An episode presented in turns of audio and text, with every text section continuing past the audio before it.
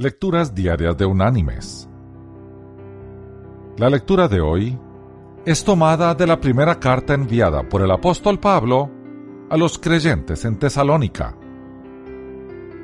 Allí en el capítulo 5 vamos a leer el versículo 18, que dice, Dad gracias en todo, porque esta es la voluntad de Dios para con vosotros, en Cristo Jesús. Y la reflexión de este día se llama A pesar de.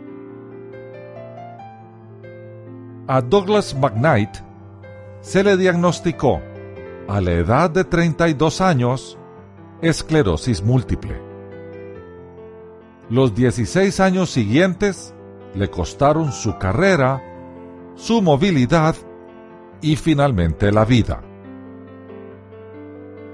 Debido a la esclerosis múltiple, Doug no podía comer ni caminar por sí mismo y tuvo que combatir con fuerza la depresión y el temor. A través de todo esto, nunca perdió el sentido de la gratitud. La evidencia de esto es su lista de oración los amigos de su congregación le pidieron que compilara una lista de sus peticiones para interceder por él.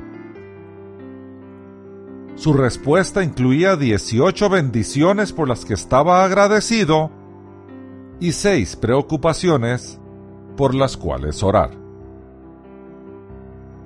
Sus bendiciones y agradecimientos superaban a sus necesidades en una proporción de 3 a 1. Doug McKnight había aprendido a estar contento a pesar de. Mis queridos hermanos y amigos, la pregunta es pertinente.